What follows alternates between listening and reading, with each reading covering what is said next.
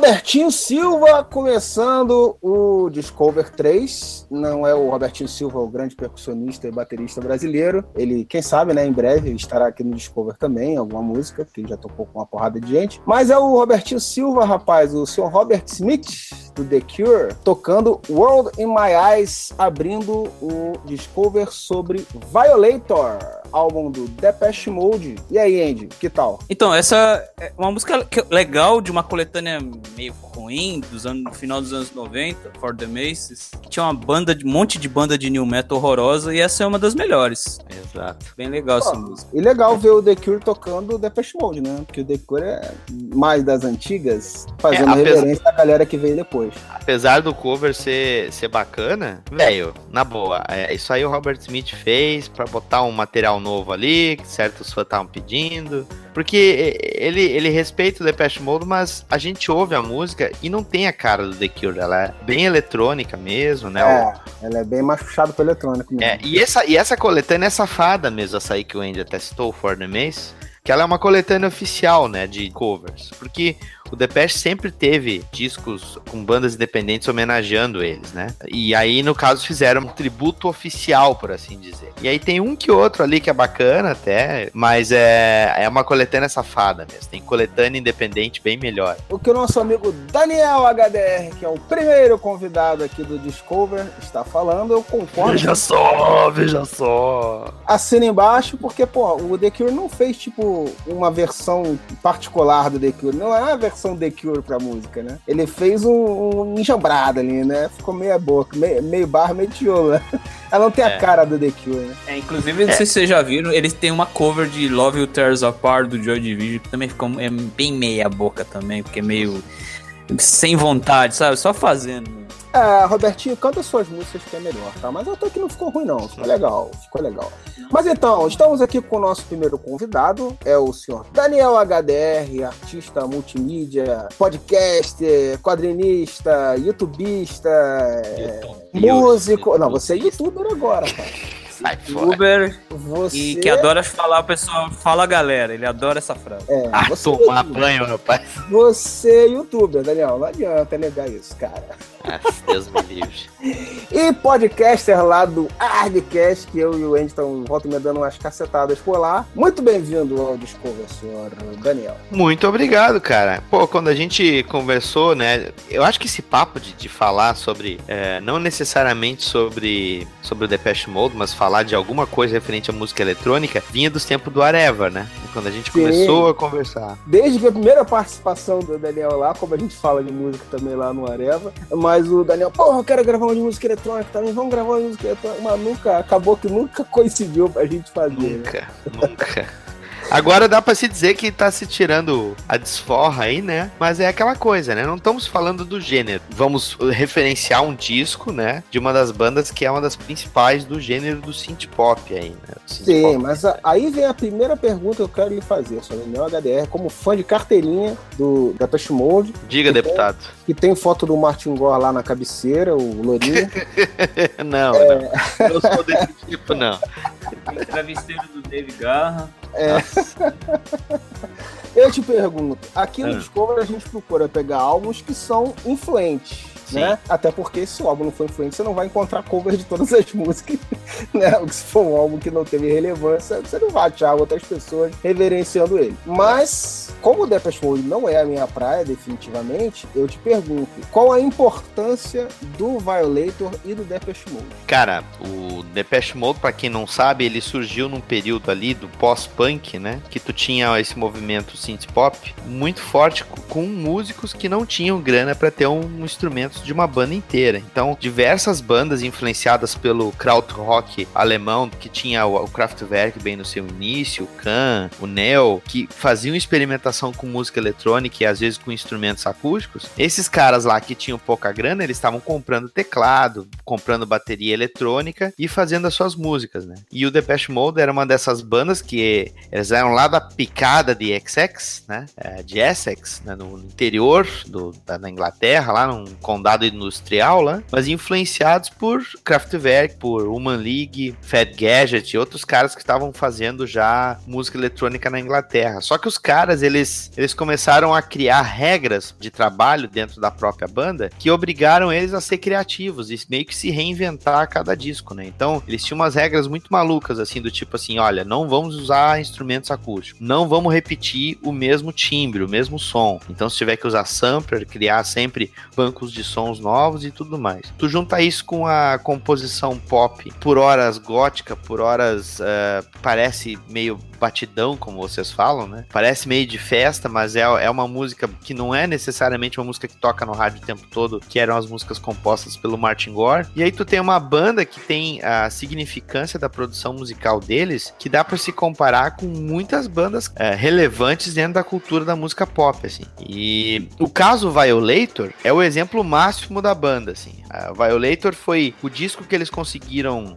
juntamente com a produção do Flood, que é o cara que já tinha produzido produzido várias outras bandas, já tinha produzido U2, já tinha produzido Nine Inch Nails tal, e quando ele trabalhou com o Depeche Mode na produção do, do Violator, eles conseguiram emular todas as influências de timbres que o Kraftwerk já poderia ter tido até aquele momento dentro da indústria pop, sabe? Ah, da música pop, do hip hop e tudo mais. Tu junta isso com a influência do que o Martin Gore já tinha de música folk, sabe? Quem é fã do, da banda e já assistiu o longa-metragem o 101, vai ver que quando a banda tava justamente em Pasadena, Pasadena para fazer o show lá, o 101, né? Da turnê do Music for the Maces.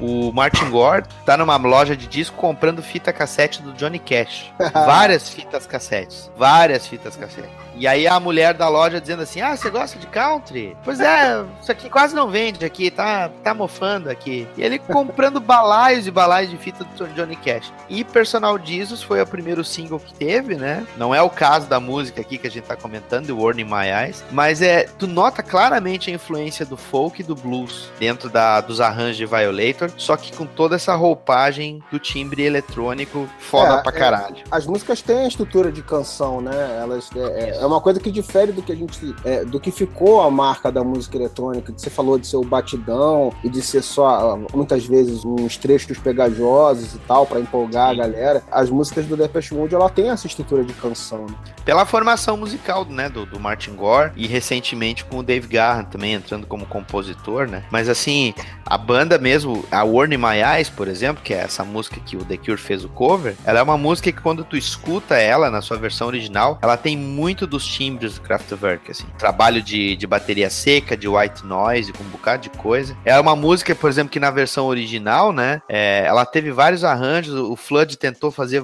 maneiras diferentes, eles não estavam gostando, e aí, de um dia pro outro, o Flood e o Alan Wider, né, que era membro da banda na época, que o cara sempre fez a pesquisa sonora, trabalho de estúdio e tudo mais, eles mexeram na música, pensaram, cara, nós temos que pegar na raiz aí, ó, Kraftwerk, e vamos botar os arranjos todos assim. É, o resto da banda gostou e o disco meio que foi nessa diretriz. E ele é muito interessante por isso, porque ele trabalha essa fusão, né, do folk, do rock, com esse timbre que pode parecer que não tem groove, mas tem groove, né? Bom, e vamos seguindo o esquema do Discover, quem caiu de paraquedas aí, quem tá ouvindo na Mutante Radio pela primeira vez. É, estamos aqui fazendo um disco de covers sempre, e hoje o escolhido é Violator do Depeche Mode. Então vamos para a próxima faixa, que é a segunda faixa do disco, que é The Sweetest Perfection, pela banda Color Theory, que na verdade é um cara só, né? É. É um cara que toca tudo, é um, é, faz as músicas dele também, tecladista e cantor e deve ser que nem o HD, deve ser youtuber também. É, É o punk rock, velho, é o do it yourself. bem no esquema que você falou, né, da galera começando o synth pop lá. Então vamos, que- alguma consideração sobre essa música ou essa versão aí, Daniel? Olha, essa versão aí, ela mostra mais ou menos como foi o pós Depeche Mode, né? Que surgiram um monte de caras que resolveram fazer synth pop. E aí eles cantam meio assim, pra tentar parecer dramático. E vocês vão também notar que a, a versão tenta dialogar com alguns dos timbres da versão original. Tem algumas ideias bem originais, mas no geral, assim, ela soa até bem amadora. Mas é aquela coisa, o cara deve fazer no fundo de quintal, ele deve editar inclusive o Areva, então, sei lá. É o, E a é o Marcelo Soares, é o Marcelo Soares o colo. O Marcel Soares, é. E nesse, e nessa, a, a voz fica bem limpa, né? E, e bem à frente, assim, um pouco do instrumental. Eu senti um pouco isso. É diferente, assim. né? Isso. Ego. Ah, Conhece ela- isso? Chama-se ego. É, distou um pouquinho nesse sentido. Mas é uma versão legal, assim. Das que a gente andou pesquisando aí, e que o Daniel deu a martelada final de qual que ia entrar, é, é, é uma que é, a que. é o que tem pra hoje. É o que tem pra hoje. é porque, é, assim, não é qualquer bunda mole que faz cover do Depeche Mode, mas muitos bunda moles tentam, então esse é um deles. Então, vamos ver. Cara, acabou com o maluco. Ah, e no- mas assim, e no caso é fácil fazer cover de Personal Jesus, de é, Word in My Eyes, né? Ele pegou Porque uma as músicas são boas. também. É porque as músicas são boas. Pronto, agora vocês destruíram a música também. Mas é isso daí, é nossa homenagem ao Depeche Mode, ao Marcos Bar. Vamos que vamos. The Sweetest Perfection com Color Theory. I know that nothing can stop me.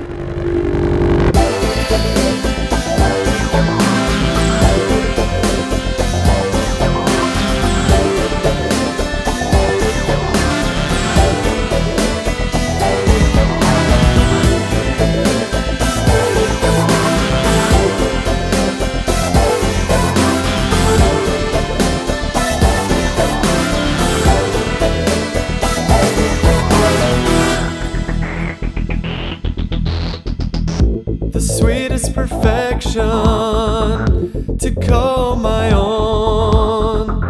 The slightest correction couldn't finally hone. The sweetest infection of body and mind. Sweetest injection of any kind.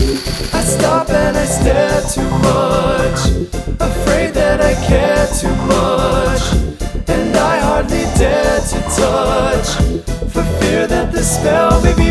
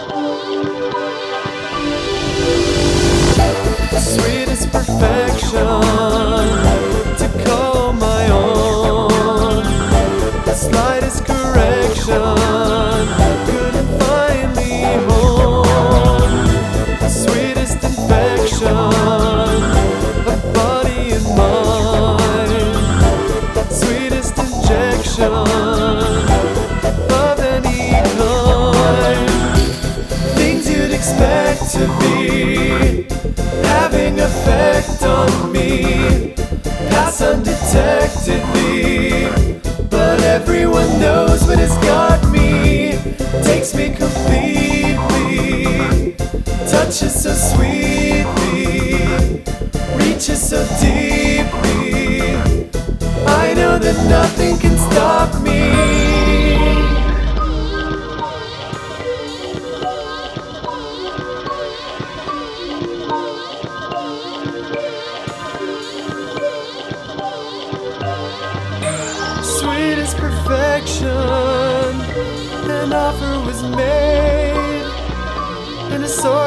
recollection I wouldn't trade.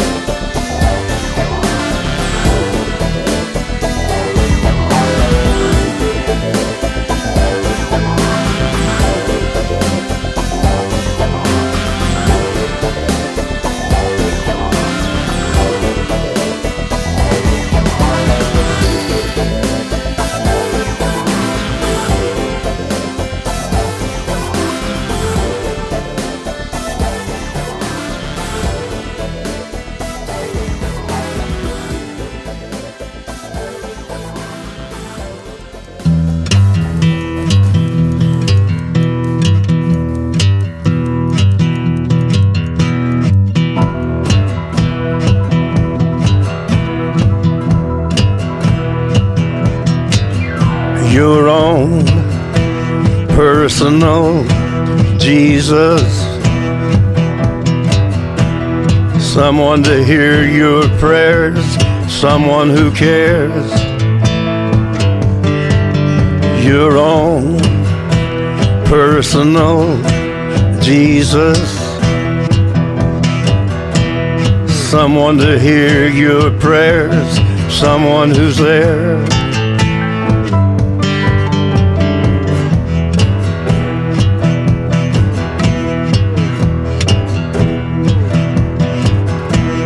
feeling unknown and you're all alone. Flesh and bone by the telephone. Lift up the receiver, I'll make you a believer.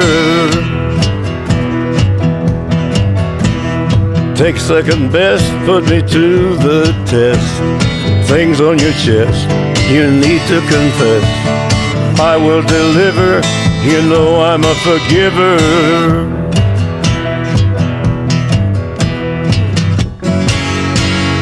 Reach out and touch faith.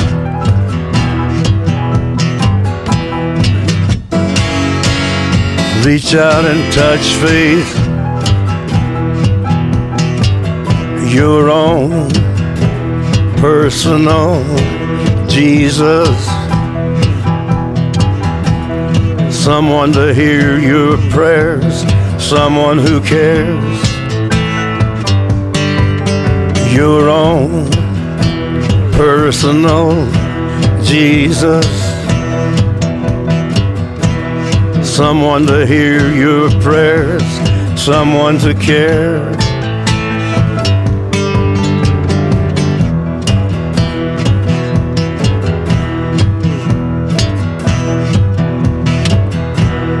Feeling unknown and you're all alone, flesh and bone by the telephone. Lift up the receiver, I'll make you a believer. I will deliver, you know I'm a forgiver.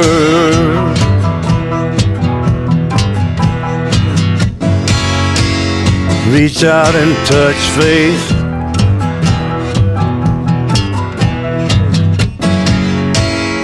Reach out and touch faith.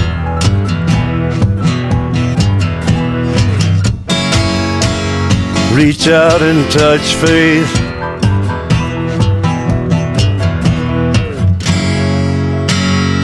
Reach out and touch faith. O Daniel já tinha falado do Martin Gore sepultando o Johnny Cash, né? E o Johnny Cash aparentemente retribuiu a gentileza, né? E ele gravou Personal Jesus, não é isso, Daniel? É, e é isso aí que prova a minha teoria de que não é qualquer bunda mole que faz um cover decente do Depeche Mode. Tanto que vocês me mandaram essa e aquela bosta daquele cover do Marilyn Manson. Ah, é, mas é famosa, pô. É famosa, mas a gente pegou coisas pelo menos melhores e mais originais. Porque assim, o Marilyn Manson tava tão com o cu na mão de fazer um cover do Depeche que ele usou inclusive o sampler do sabe? Ele usou o sampler, inclusive, quer dizer, ele com o cu na mão, né? Já o Johnny Cash pegou, deu a personalidade pra música, Ele fez o mesmo até quando ele fez o cover da Hurt, do, do Nine Inch Nails também, né? Sim, sim. Quando o Johnny Cash, no mesmo disco, fez esse cover. Então, quer dizer, nada mais apropriado do que trazer essa, essa versão pra, aqui pro programa, né? Ah, cara, o Johnny Cash, as músicas têm que se curvar a ele, não o contrário, né, meu camarada? Vamos falar a É. verdade. Ele vai fazer do É. jeito dele, né, cara? É as leis da física, exatamente.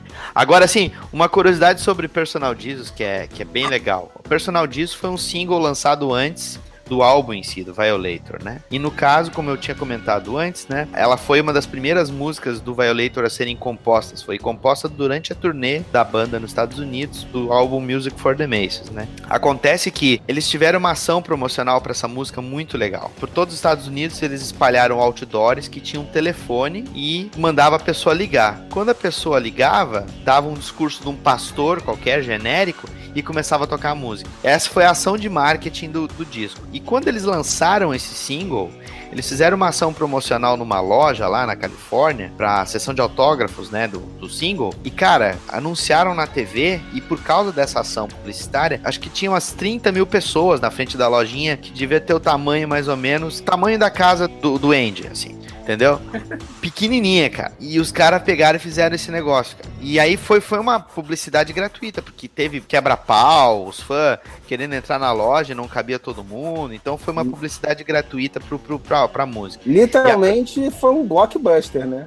Exatamente, personal disso foi um dos singles de música independente, no caso Britpop eletrônico, assim, que mais vendeu, cara. Só não chegou perto de Blue Monday. Ah, mas nos Estados Unidos, ali como primeira música do disco, vendeu o quê? Na- Naquela época, naquela ocasião já tinha vendido, acho que tinha sido 5 milhões de cópias pro single. Cara, No lançamento, é uma loucura isso aí. E aí, Personal Jesus é um clássico, né, cara? Quando tu ouve a música e tu vê novamente os timbres do Kraftwerk ali e tal, é, junto com essa pegada de blues, cara, a música é um é uma, é uma, é uma obra-prima, assim, a sessão rítmica da música é muito foda. E esse cover do Johnny Cash, ele desconstrói completamente, vai no básico e deixa a música amargurada como é a letra, né, velho? sim. E uma coisa que eu queria te falar, que, assim, que eu tava lendo sobre o Violator, e tava falando que diferente dos outros álbuns, que o Martin Gore já trazia as demos totalmente trabalhadas pro pessoal, Isso. pro pessoal simplesmente, bora lá, executa aí, galera. E Era a banda, era a, a banda de, de apoio do Martin Gore. Ele era o, o, o chefão ali, mas nesse ele trouxe as composições ainda num estado mais embrionário, né? É. Prontas, mas sem os arranjos, sem. Eles trabalharam isso com o Floyd no estúdio, né? Pra, pra fazer o. Isso. É, o Flood falou que era tra- trazer o mais crua possível, pra eles terem mais liberdade de interpretar a música, né? Porque antes as demos elas eram feitas ali com os teclados, os sequencers deles e os arranjos ficaram muito parecidos do que tu acabava ouvindo no álbum. né? E isso deu uma personalidade própria, porque muitas das músicas elas foram surgindo ao acaso, assim, é, ao acaso não, né? A música estava composta, mas o arranjo em si era uma associação de ideias que quando tu via estava composto daquele jeito. Eu acho que isso deve ter contribuído, assim, porque esse disco me parece ter sido uma quebra, assim, de, de- um amadurecimento, vamos dizer assim. Não, o Flood chegou pros caras e falaram assim: olha, se funcionar a guitarra, cara, deixa de frescura e usa, entendeu? Porque eles usavam muito discretamente, sabe? De vez em quando, pra tirar um, um riff, de repente samplear e, e botar filtro, coisa em cima. E no Violator, eles usam bastante, sabe? Na própria Personal Jesus, a levada, sabe? Do, do, do riff e tudo mais, tá, tá evidente, sabe? Então é, foi uma das regras que o Flood ajudou a quebrar dentro da banda. O toque, tirou o toque do, do, do pessoal. Tirou o toque, exatamente. E aí, Andy, senhor Johnny Cash, que tal, hein? É, vale lembrar, né? Essa música tá no American 4, The Man Comes Around, de 2002, que é o derradeiro álbum do Johnny Cash, né? Eu lembro que a primeira vez que eu vi, a- a- acho que a única música de trabalho que tinha clipe era o Hurt mesmo, né? Um ou dois meses depois ele já tinha falecido, né? E tinha uma história, tem uma história engraçada que aqui em São Paulo, os, os índios, os hipster metido a besta, muita gente achava que Personal Jesus era uma música do Johnny Cash. né? O Andy fez a piada que eu ia fazer na hora agora. É isso aí, seu hipster pau no cu, que acha que, que Johnny Cash é do caralho, e aí tu pensa assim, nossa, cara, essas músicas são tudo dele. Ele é do caralhozinho, mas, velho, as músicas não eram dele, não. Bom, dando sequência agora, vamos para Halo, interpretada pelo Scarlett and Disher, um pop duo, né, de Hamilton, Ontário. Gostei da versão. Próximo bloco são duas vozes femininas, né? Todas as duas, elas têm uma personalidade própria, né? E, e as duas são eletrônicas, mas elas conseguem fazer a versão do Depeche Mode sem ser tão reverenciais assim. Ela mantém a estrutura da música, mas tem uma personalidade própria. Achei bem legal. O que, que você achou, Daniel? Eu gostei muito dessa versão da, da Halo, porque a, a música, ela fala sobre um relacionamento que tá. Ambas as partes estão se sentindo presas, né? Tá desgastado e tudo mais. E aí, sempre que eu ouvi o disco, dá muito a, a, a posição do lado do cara, né? Na música. E essa, tu acaba ouvindo uma voz feminina, tu nota como a música ela dialoga bastante com os dois gêneros, sabe? Então é. Funciona muito, tem esse apelo. E na, e na questão do, do timbre, cara, eles usaram umas maneiras para solucionar determinados uh, white noises que tu tem na, na versão original, assim, que ficou muito original, deu até um tom um pouco mais rústico, porque tu tem um pouco de som de metais percursivos, assim. Ficou lembrando um pouco de pegada industrial, sabe? Então ficou interessante. Isso aí. Então vamos ouvir agora Halo com Scarlett and Disher.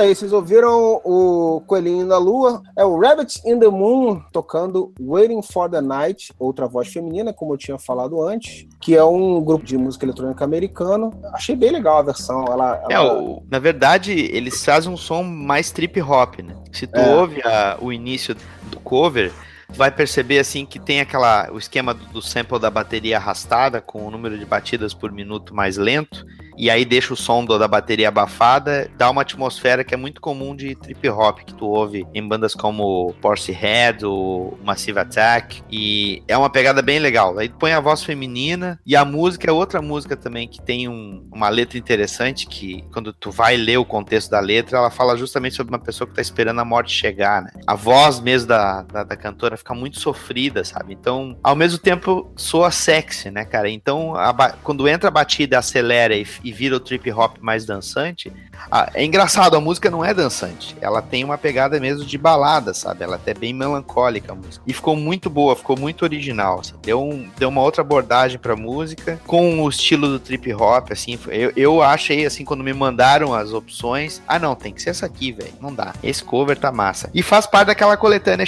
lenta, né, Andy? For the Masses de 98, é verdade. Uma curiosidade é que essa banda é de Tampa, na Flórida, que é o berço do death metal americano. né? É. Sepultura gravava seus discos, é cu- curioso isso. Tu vê, né? É como eu digo, cara, de todo lugar tem, tem tipos de música diferente, né? Por exemplo, o, o, o nosso amigo Júlio é do Rio de Janeiro, mas nem por isso ele tem que ficar cantando funk fudido, né? Não, pelo amor de Deus, né? Só se for um James Brownzinho, aí tudo bem, aí rola um funk. Exatamente. Ou África Bambata, né, amigo? Também, sim, porra. Melhor ainda se for os dois juntos. Exato. Mas curioso isso daí que o, que o Ed falou, cara, que assim, tem muitas na, na seleção, que o Ed principalmente fez a, a maior parte da pesquisa aí, e depois o Daniel bateu o martelo. É, mas eu vi que tem muito cara de metal e de que grava as músicas do, do. Depeche Mode, né? Mas a maioria ficou, ficou na, na vala, assim, e eu, eu confesso que foi uma boa ter ficado. A maioria das versões é bem merda.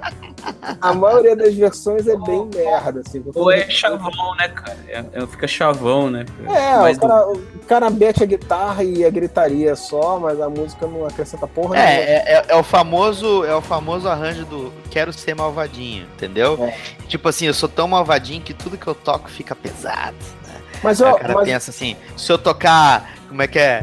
Se eu tocar evidências em versão metal, vai ficar. imagina do o, Der- o Derek, o Derek cantando evidências, hein?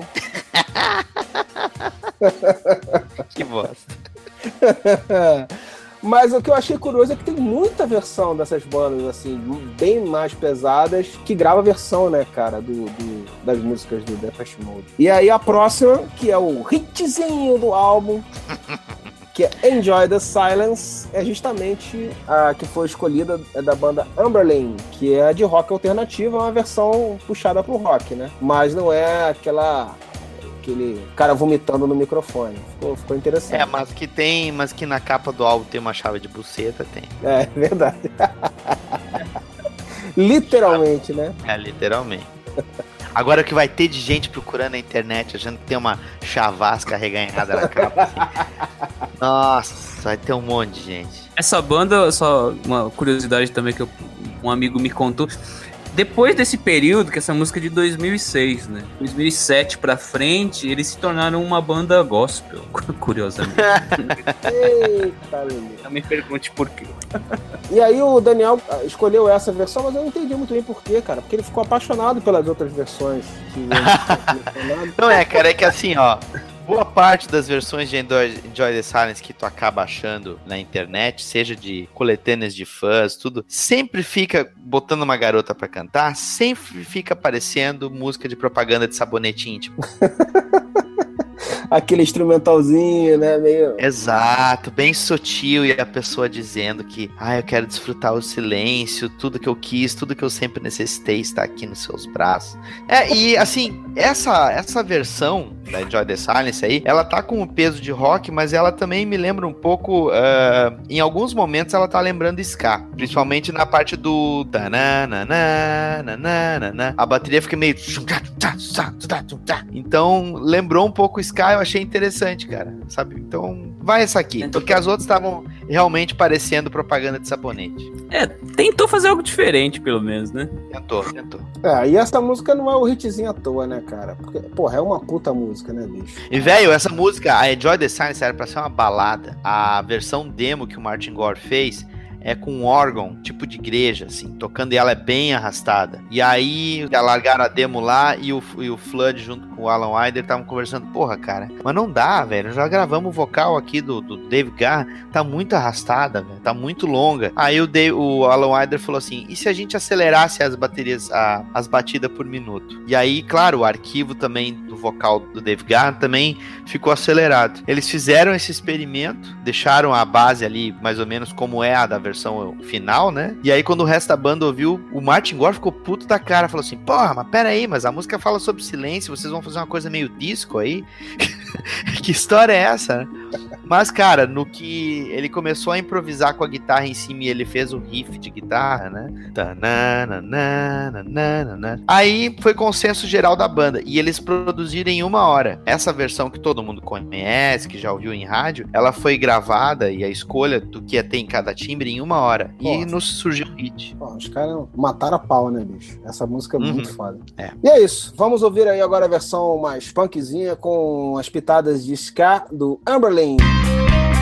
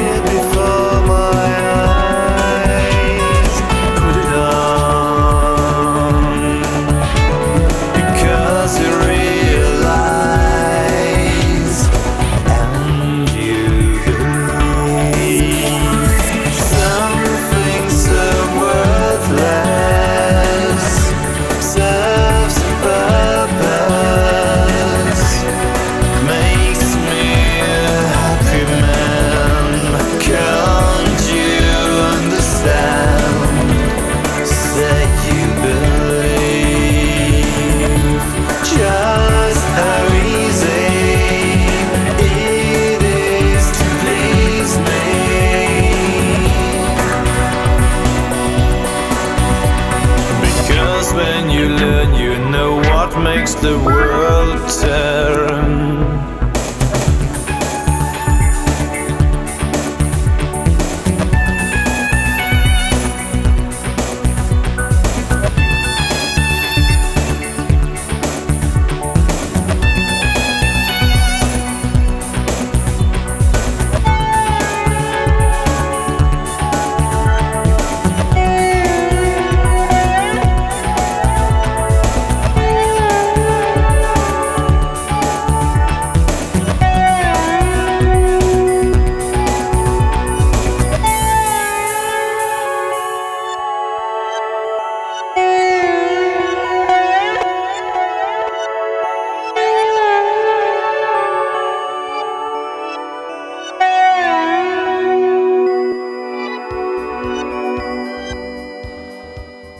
na sequência de Enjoy the Silence, ouvimos aí o Yeah, que é uma banda da Grécia, tocando Policy of Truth, e depois, né, esse bloco acabou sendo um pouco maior, com três músicas, tocamos New Concept, com a cover de Blue Dress. Que tal, Andy, essas versões aí? Bem legais, né? Policy of Truth é a minha segunda música favorita desse disco. E eu tenho uma lembrança legal que, que em São Paulo a Rádio Transamérica, que hoje é um lixo, mas já foi boa. ela fez uma promoção, cara, e eu, eu enviei carta. Escreva uma, uma, uma frase falando de polícia da verdade. Polícia eu da mandei- verdade? É a política É, da é. verdade. Então, mas a- era uma brincadeira Transamérica, que era Ah, engraçadinha, me- que era metidinha engraçadinha e tal, né? E quem Entendi. ganhasse ia ver um show da turnê do Viva Violator nos Estados Unidos, né, cara? Sério, cara? É, Sério que os caras época. fizeram isso? Puta Sim. que o pariu. E todos os caras, meus amigos da rua, mandaram, velho. E ganhou uma menina lá, odiando a menina. Coisa de moleque, né? A minha era muito melhor do que essa bosta aqui. Mas é, Policy of Truth é, é um pouco do que o Daniel falou sobre o, o disco, né? Ela é mais pop, ao contrário de, da, de Wait, Waiting for the Night, que é mais sombria, de Enjoy the Silence, que é mais melancólica. Eles equilibraram bastante esse disco. Ele é mais heterogêneo, né? Sabe que, o, que a Policy of Truth, ela, ela é uma música que, se tu olhar bem, ela tem um pouco do arranjo de blues dela, né? A pegada dela é um pouco de blues, mas essa versão que foi colocada aqui no programa, cara, ela ficou muito boa como rock, sabe? O próprio refrão dela, sabe? É...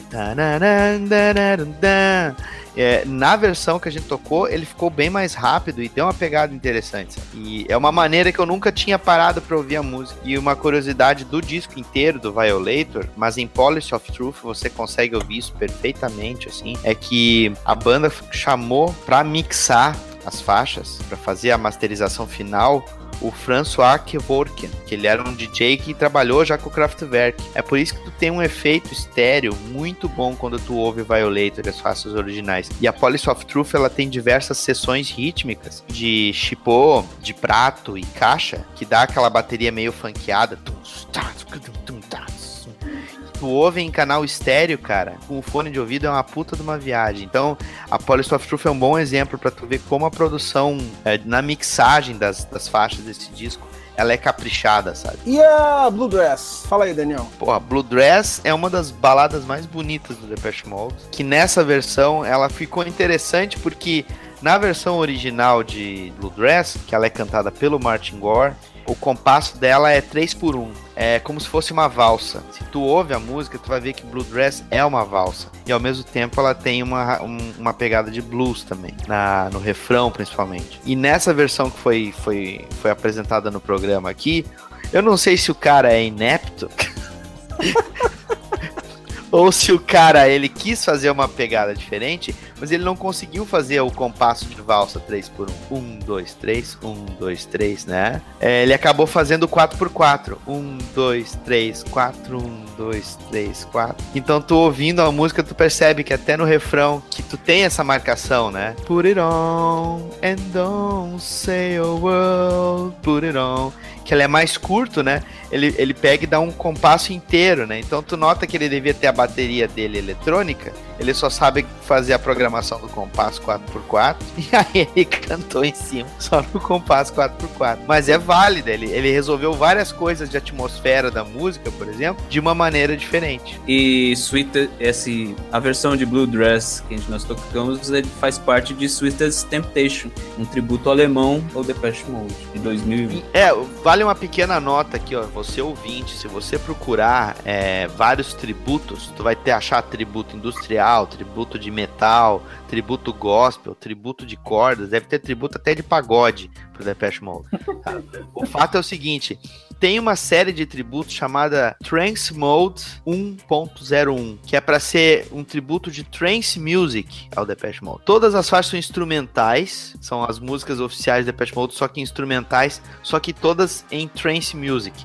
Então assim, ó, ou tu enche a cara, ou tu toma êxtase, ou sei lá o que que você faz da vida, certo? E escuta essas coletâneas porque é uma viagem do caralho. Só digo isso. Eu baixei isso e até hoje não ouvi por causa disso. Tinha que ficar lou- muito louco pra ouvir. Tem que estar no clima, né? Bom, estamos chegando nos finalmente, né? ao Final do disco. Mas antes do fim, então, bom, fazer os nossos jabases, né? Já falamos bastante aqui do Areva, o areva.com. É, a gente também participa lá, o Daniel também volta e meia tá lá no melhoresdomundo.net, né? Isso. Participando daquela baderna lá. Andy, o Playlist of Death agora tem o seu próprio podcast, rapaz.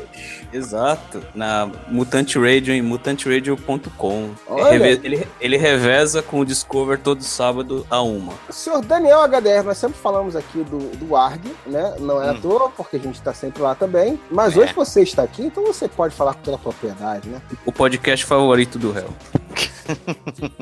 Às vezes eu começo a achar que isso é cinismo, mas tudo bem. Mas assim, o ArgCast, né, o podcast lá do Dynamo Studio, você vai ouvir em dinamo.art.br, tem a presença dos amigos aqui, de diversos outros, tá? Se você gosta de música e quer de repente escutar um pouco de música eletrônica, seja ela um pouco mais é, de pista ou até mesmo mais ambiental, e se lembrar de bastante coisa de pop rock, new romantic, synth pop dos anos 80 e até 90, algumas coisas assim, você vai ouvir a trilha dos episódios do ARG, que geralmente eu uso isso aí. Ah, sim, uma última consideração, tá? Eu sei que a gente tá fazendo um disco, ah, fazendo justamente o episódio sobre o Violator, pra você ficar curioso e escutar esse álbum. Escuta esse álbum, velho, e escuta com fone de ouvido. Tu vai ver o que, que é uma produção, o que, que é uma escolha de timbre e o que, que é uma banda com alma, assim, principalmente, sabe? O Violator é um disco que ele às vezes parece ser muito etéreo, mas ele tem muita alma. É um disco muito bom, sabe? Então, recomendadíssimo. Ô, Daniel, só tem um problema, cara. Você não pediu o like, o joinha, o inscreva-se no meu canal, que você é youtuber, cara. E aí, você não vai fazer propaganda no seu canal no YouTube, cara? Que nada, cara, que vem o cometa. Não tem nada. E o. Quando eu falei que é um artista multimídia, não é à toa, cara. E as tuas faixas que você coloca lá no SoundCloud também, que são. Ah, sim, sim. Eu tenho um projeto experimental de música eletrônica chamado Defcon One. Eu não tenho pretensão, então não vem me julgar se eu tenho formação pro, ah, musical ou não, tá? Você vai poder também ouvir as músicas no meu canal do YouTube, que eu tenho os meus vídeos. então vai lá e se inscreve, dá um joinha, Olha, ativa, ativa a porra do sininho. O...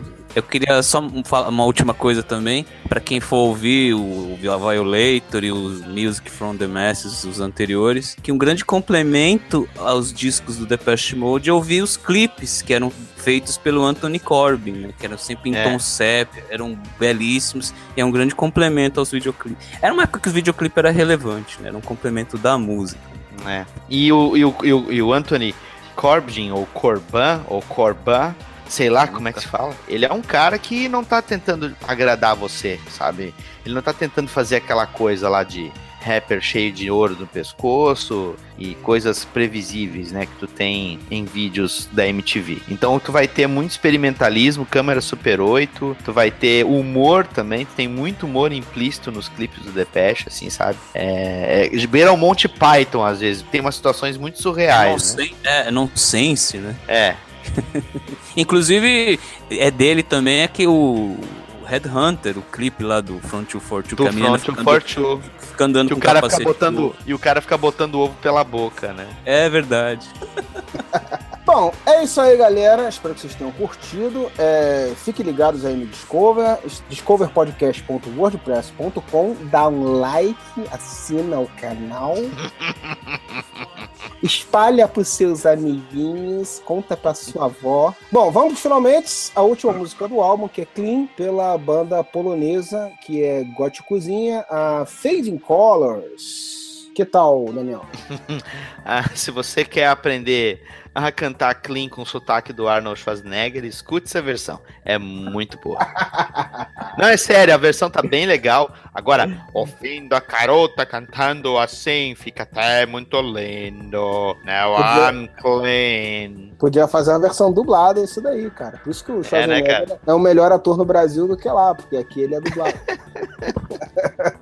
Alguma consideração aí sobre o Fading Colors, o Andy? Achei estranho, como o Daniel falou, né? Parecia o É. Dom Paulo Evaristo Arnes cantando Depeche Mode. Mas a sonoridade, eu gostei da sonoridade, falando sério, ficou legal.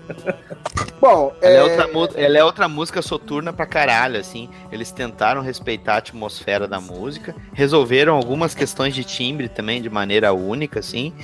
Agora, um dos motivos que eu achei muito legal, que me fez dar a decisão final de escolher essa versão, é por causa do sotaque, cara. Tá muito foda, velho. Tá muito foda. Bom, então fica aí mais uma homenagem, rapaz, ao Depeche Mode, né? Com o Schwarzenegger cantando a música dele.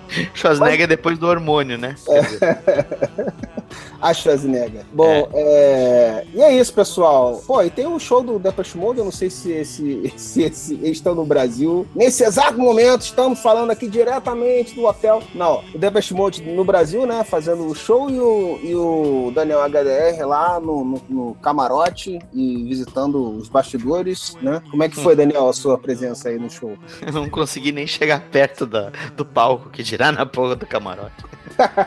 Não, mas Bom, eu não- tô lá, cara. Eu só esperei 20 anos pra poder ir nesse show, cara. Só isso. Não sei se esse podcast saiu antes, ou durante, ou depois da vinda do Depeche Mode. Mas é isso. É, se você chegou aqui também em cima do hype do show, seja bem-vindo e acompanhe os próximos e os anteriores do Discover, ok? Então é isso. Daniel, muito obrigado. Muito obrigado, amigos. Richard Alden Chut Faith. Obrigado, Andy. Eu que agradeço. E vamos que vamos. Abraço. Fiquem aí com o Schwarzenegger e até o próximo.